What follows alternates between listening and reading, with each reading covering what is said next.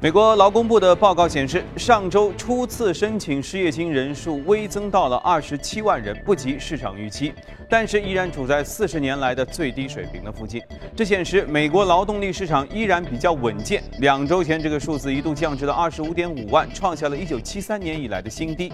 而另外一方面呢，就业咨询机构挑战者公司的报告就显示了，七月份美国人裁员人数达到了十点六万人，这创下了四年的新高。不过，摩根大通认为，这个数据将对今天晚些时候公布的非农就业数据会有很大的影响。高盛将非农就业数据的预期从二十一万人上调到了二十二点五万人。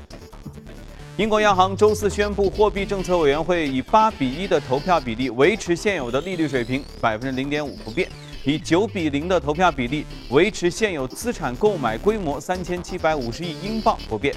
英国央行行长卡尼在随后举行的记者发布会上就表示了，英国经济前景与加息一致，加息时点将根据经济数据来决定。加息步骤呢将是有限而且缓慢的过程。市场最新预期，英国央行将于二零一六年上半年开启加息的进程。英镑对美元的汇率随即也出现了大幅度的下跌。澳大利亚统计局公布的最新数据就显示了，七月经季后的调节之后呢，失业率是百分之六点三，高于分析师的预期；就业参与率是百分之六十五点一。澳洲国民银行指出，由于失业率可能会大大超出预期，因此预计澳元的汇率在此后仍然将会承压。虽然澳大利亚央行可能已经结束了降息周期，但是预计至少在二零一六年底之前，该央行不会考虑重新加息。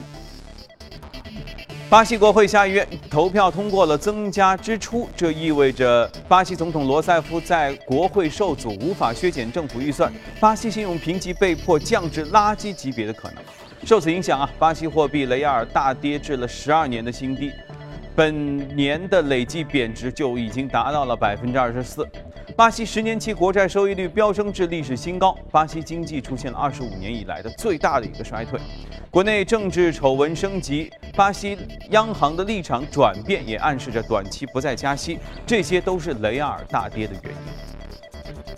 好，再来关注一下石油方面，高盛分析师指出，全球原油供大于求的问题呢，将会继续打压油价。高盛维持每桶四十五元的短期 WTI 的原油价格目标不变，同时油价还会进行面临着下一步下行的风险。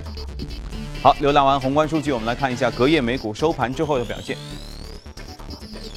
隔夜美股是都是下跌的一个态势，道琼斯指数下跌了百分之零点六九，一万七千四百一十九点七五点。纳斯达克下跌了百分之一点六二，五零五六点四四点；标准普尔指数下跌了百分之零点七八，二零八三点五六点。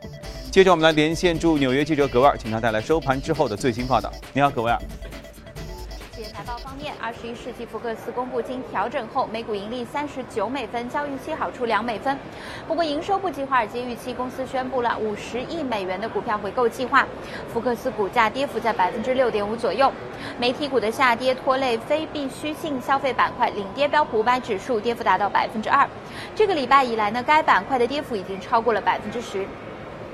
特斯拉公布财报显示，上季度每股亏损四十八美分，较此前华尔街预期的六十美分的每股亏损要来得小，营收十二亿美元。不过，特斯拉将全年的到货展望从五点五万辆缩减到了五至五点五万辆，特斯拉股价大跌超过百分之十。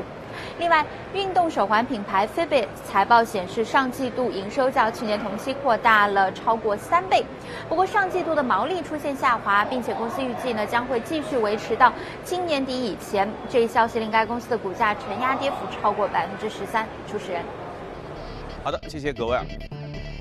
现在要考考大家了，地理学知识，波多黎各在哪里？这是一个很好的问题。波多黎各这个门字名字经常似乎能听到过，可是问你具体在哪里，可能大家在地图上一下子反应不出来。我现在告诉你，在加勒比海地区，是美国所属的一个自由邦，它的经济最近出了一些问题。我们今天要和嘉宾一起来聊一聊这方面的话题。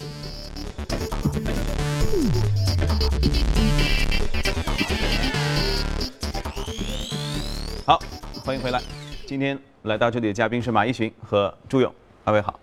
好，先延续刚才地理学知识啊。波多黎各位于加勒比海地区的一个美国所属的自由邦，那它应该是个很小很小的地方吧？几乎就是地地图上一个小点儿。一个小岛，然后里面只有三百五十万的居民，这么点人。对，那他们的经济怎么会出问题呢？啊，可以。其实前期咱们当时探讨希腊问题的时候，就说希腊当时的这样的一个低违约成本，一定会对市场或者说其他的国家产生示范效应。那么我们现在看到的就是说，暂时呢，欧洲还没有特别明显的对它的这样的一个跟随，但是呢，在美国。呃，相应的，它的这个自由邦里面首先出现了这样的一个问题，嗯嗯，所以呢，现在呃很多的媒体把波多黎各称为是美国的希腊，嗯，所以呃现在我们其实是要看到呃现在它出了是什么样的一个问题，然后呢又会对市场也好。会对未来的这样的一些整体上的这个全球性的格局会产生一个。如果它那么小的话，它违约，它会对周边会产生影响吗？对，首先来说，它这个应该说影响呢，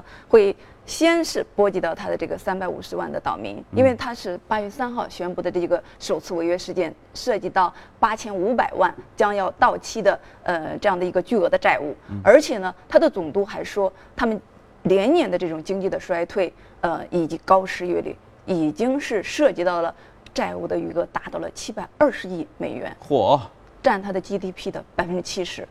这么小一个国家，这么点人口，他欠下这么多钱呢？对，而且其实他这个为什么今天说他是美国的希腊？嗯，现在他的总督和他的整个的这样的一个立法机构，呃，认为他们现在的这种公共债务形成的这种违约，呃，是一种。道义上可还可不还的债务，呃，因为它是需要立法机构的这样的一个拨款和它的这种一般义务债呃债券形成的这个债务，需要波多黎各十足的信用的这种保证不太一样，所以呢，他就认为我如果没有这个能力，那么立法机构呢又拨不了这样款，我就可以不还啊，把赖皮都当做是一种理所当然了。对，所以我认为就是说，这也是他的一个呃整体现在一个就是有点是多了不咬不不怕咬，然后长多了不怕丑的这样的一种局面。嗯，那如果这样的话，他他的这个所属他叫宗主国吗？还叫什么国？老美国会不会要要可以能管一下？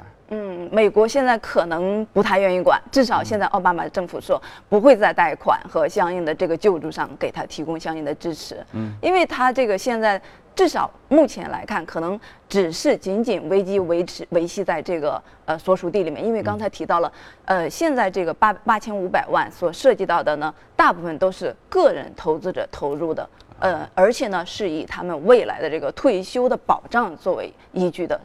可能就造成的主要就是这些人的一个老无所依，嗯，而且就是说，因为这部分呢，主要是来自于美国的一些共同基金和对冲基金，所以就是从这个角度上来说，呃，暂时美国政府认为对他们还波及不到什么，所以就是关注度比较小，而且就是说，因为今天我们是要说，呃，这件事情呢，它是。呃，怎么样造成的这样的一个一个结果？那么，同样的就是说，怎么样呃，从这个全球的范围内，大家去呃有所警惕，而且在今后呢，作为一个案例或者是反面的这样一个经验教材来进行对待。所以从这个角度上，我还是要提醒这样的一些投资者，特别是一些富裕的投资者，要关注到的就是呃，在呃大量的未来的就是这种无法贬值的这样的一些国家所面对的就是。如果你前期你有很多的钱，你投入到了像这样的一个自治邦的呃所属里面去，虽然前期你赚到了大量的钱，但是后续你可能会受到相应的一些违约成本的嗯这样的一些代价的。惩罚，因为它这个呃整体的成因是因为二零零四年之后，呃美国的军队退出它的这个所属地，它大量的这样的一些税收的优惠逐步的消失，造成它的经济衰退，然后对它构成的一种连锁的效应的反应。那么它实际上是原来的时候呢，呃它的所有的这些呃在它领地里面的投资是不需要交呃联邦税，然后包括呃国家的这种税以及。自治州这样的一个一些税的，就挣的就是自己的，对，所以它就是应该说，呃，是确确实实对于很有钱的一些投资人来说是非常非常有魅力、有诱惑力的。但是现在这种情况下，大家吃苦了，对，再次的就会面临这样一种情况。那么和希腊相比呢，它也确确实实其实是存在一些呃有相同也有不相同的地方。首先我们看的就是说。它也呃，就刚才提到的，它是一个逃税的天堂嘛。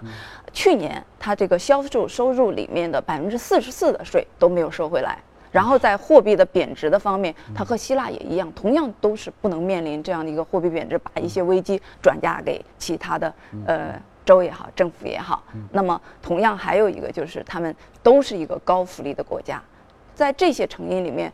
肯定会造成一些大家的懒惰情绪。刚才还提到的一些比较赖的这样海岛型的这个这个地形吧，一般居民相对来说都比较享受生活啊。对对，呃，但是也有不一样的地方，也就是说，它这个债呢，呃，不会波及到银行，因为它这个就是相应的在他们的银行存款呢是有联邦的担保的，而且呢，联邦担保之后是可以拿到抵押的这样的一些贷款的。另外就是说。刚才提到的，因为它主要是共同基金和一些对冲基金的这样的一些投入和介入，所以呢，暂时呢还相对来说，从这个角度上是主要是转嫁给了个人的消费投资者。另外就是说不一样的就是，呃，或者说目前来说，对它其实是呃比较呃。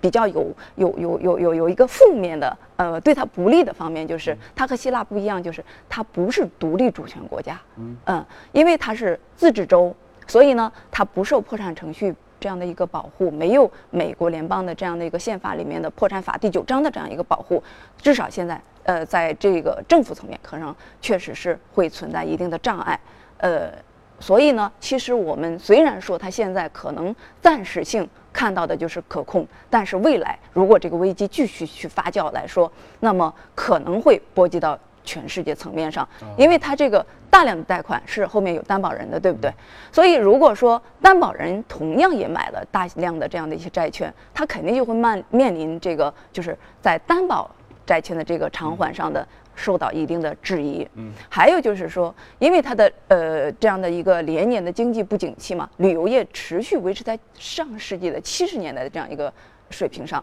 那么，呃，因为它要还这样的一些巨额债务，受到这样的一个压力的影响呢，它的税率呢在不断的提升。明年它的消费税就要从现在的百分之七增加到明年的百分之十一点五。那谁还去啊？对呀，所以应该说对它的旅游业甚至消费的。方方面面可能都是一种雪上加霜。看来暂时先只能把波多黎各看作是一个反面教材，我们先留待观察。对，所以我们现在要看到这个继续的发酵的情况。现在我认为就是说，虽然奥巴马政府暂时性就是提出了一个拒绝帮助他，但是考虑到有可能会对全球性甚至美国政府产生比较明显的影响，我认为有可能会在破产程序这个。层面上呢，有一定的这样的一些突破。那么，只要是走不到破产程序，如果他能够，呃，至少表面上给他这样一个权利，那么也会使美国联邦里面的一些立法机构行使他不愿意行使的一些职能，来帮助波多黎各度过这样一个难关。多方博弈啊。对，所以现在就只能是说看发酵的情况。OK，好，一起来慢慢看吧。我们先来看一下隔夜美股的情况，关注一下异动美股榜。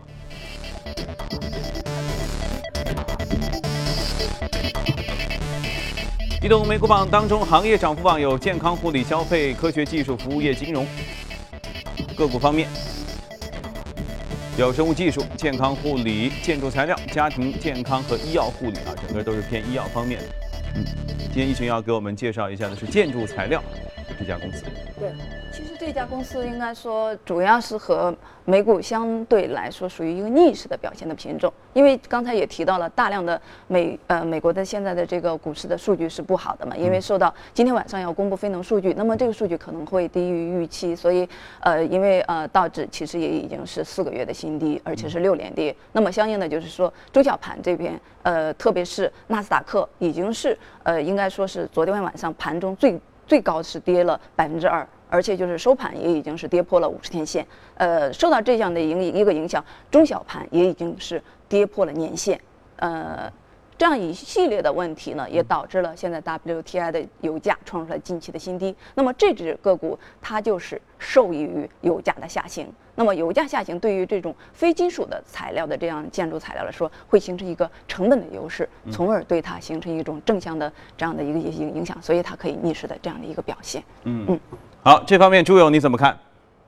好的，阳光，刚才的异动榜我们又看到了一个规律啊。我们之前说，一旦是美股下跌的时候，涨幅榜的个股它的行业是什么呢？肯定是生物技术和医药。今天又是这样，呃，唯独出了一个建筑材料。那建筑材料这个行业啊，在 A 股市场当中，我们节目当中说过，呃，本周初的时候，水泥建材有过非常好的表现，但是在上涨的同时，我们有一个疑问啊，就是它的业绩不太支持，跟煤炭、钢铁一样，那刚才易巡也是说到了受益油价，所以我们找了一些受益油价、业绩有所期待的建材行业的一些个股，给大家一些参考。首先，我们来看一下二零一四年以来啊油价的走势图啊，最高是去年的六月十三号一百零七点六八美元，最低价是今年的三月十七号四十二点四一美元。目前的价格是什么呢？就在最低价的附近徘徊啊，最近也是连续的下跌。那对于呃受益原油下跌的一些行业，呃，那最近会有所表现。我们说的最多的是航空和海运，那么非金属材料也是非常受益的。我们看了一下和原油价格相关的建材分类，塑钢型材的原材料的 PVC，塑料管道的原材料的 PVC、PPR，以及防水卷材的。原材料沥青，这些都是跟原油有着直接的关系。相关的公司像海螺型材、伟星星材、永高股份、东方雨虹等等，我们罗列了一张图啊，这张图就可以看到它为什么受益油价，因为它的原材料呃成本当中原材料的占比非常之高啊，大部分的上市公司他们的原材料成本占比在百分之七十以上。呃，东方雨虹是百分之三十多，呃，所以油价的连续下跌，他们成本连续的下降，对于他们的业绩是有所提升的。而且我们发现这些个股当中啊，正好契合了我们呃上周以来的一个热点，就有万亿规模的呃管廊建设，这些个股大部分都是涉及其中，所以这些个股可能未来有好的走势。阳光。好的，谢谢朱勇的分享。这里是从华尔街到陆家嘴，我们来关注一组最新的全球公司的资讯。三星和苹果曾经最火的智能手机制造商，近日都遇到了一些麻烦。由于对销售前景的不乐观，苹果股价呢在近期连续下挫了百分之十五，跌去了千亿美元的市值。啊，这个话题我们昨天聊过了。而竞争对手三星同样表现也非常糟糕。由于它的 Galaxy 系列的智能手机市场需求低迷，三星今年第二季度的净利润财报显示呢继续下滑，这是三星连续第五个季度出现了利润的下滑了。受这个影响，三星股价今年以来累计下滑了百分之十六，市值蒸发了六百亿美元。根据网络安全公司火眼的最新的报告，黑客正在利用苹果的 iOS 系统的漏洞，安装伪装成 WhatsApp 或者是 Facebook 或者 Twitter、微信等等流行应用程序的恶意软件，以窃取个人的信息。这样的攻击呢，对于未越狱的 iOS 设备同样有效啊！这个好像黑客越来越厉害了。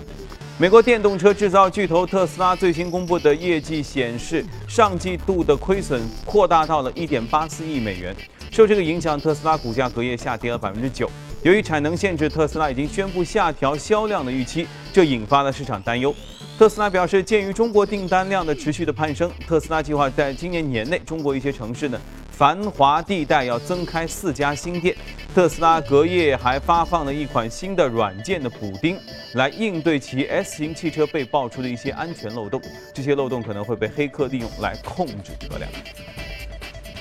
可口可乐在欧洲的三大瓶装公司周四宣布达成合并协议，合并后的公司将会成为全球最大的可口可乐饮料独立瓶装商。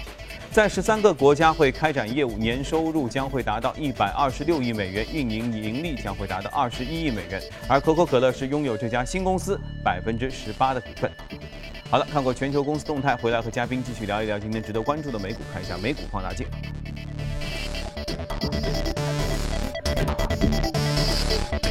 放大镜当中，我们能看到英散货运。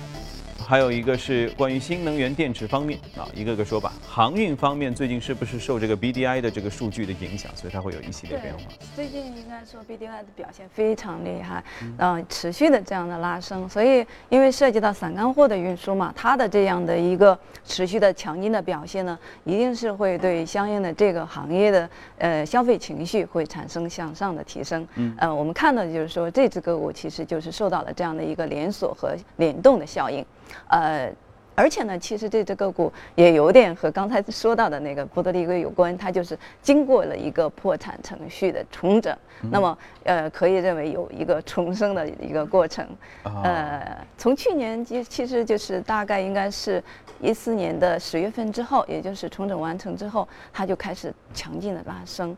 一年上涨了六倍多，而且今年一个月也已经涨幅超过了百分之二十一。应该说，呃，去年是和重整之后有关系。那么今年这一个月的上涨，主要是受益于 BDI 指数的这样的一个强劲的这样的一个拉升的表现。而且它呃整体现在就是说，从 PE 的这样一个角度来说，也非常非常的低。呃，在后面呃有只要是 BDI 继续的向上呃表现的话，那么它的股价应该还是能够受到一个强劲的正向的激励的。嗯嗯。航运方面，这个如果生意越来越好，其实意味着整体经济的面貌的向好，对不对？因为它流通性会更强嘛。可以这样认为，因为一般来说，从历史的这个角度上，呃，散干货的这样的一种开始，呃，比较好的表现和经济呃需求的重新的恢复是有一定的关联的。嗯，应该说这个和国内的相关的数据也有一定的这样的关联度。嗯嗯。那么国内方面就要来问问朱勇了，航运方面啊，有什么要给我们介绍的？好的，阳光航运方面，特别是海运啊相关的上市公司，昨天的盘面当中表现得非常的出色。啊，昨天盘面除了锂电池概念之外，接着就是海运类的个股。我们简单看一下，呃，我统计的昨天截止收盘之后的大资金净流入前五位的个股当中啊，中海集运就排在第一位，四点八五亿元的净流入，而且啊，这个板块当中的大部分的个股都是。资金呈现明显的介入的迹象。刚才说到了波罗的海指数，我们来简单的梳理一下。今年初的时候，波罗的海干货指数下降到三十多年来的低点，七月份呃突破一千大关，周三是再次刷新年内的新高，到一千二百二十二点，和今年二月的低点五百零九相比。已经有了一倍以上的反弹，所以为什么说波罗的海指数最近是暴涨，就是指的这个。另外，这张图我们刚才用过，对于船用类的个股、海运、航运类的个股，原油价格的下跌，呃，对他们是非常受益的。航空类的个股呢，主要他们成本百分之四十跟原油相关。另外，船用燃油价格的持续下降呢，对于他们成本降低也是非常有帮助。呃，我们再来。看一下整个业绩面的情况，呃，航运类的上市公司，我们发现去年的业绩啊大幅飙升，啊，一个是一点三倍，一个是一点五六倍，呃，那为什么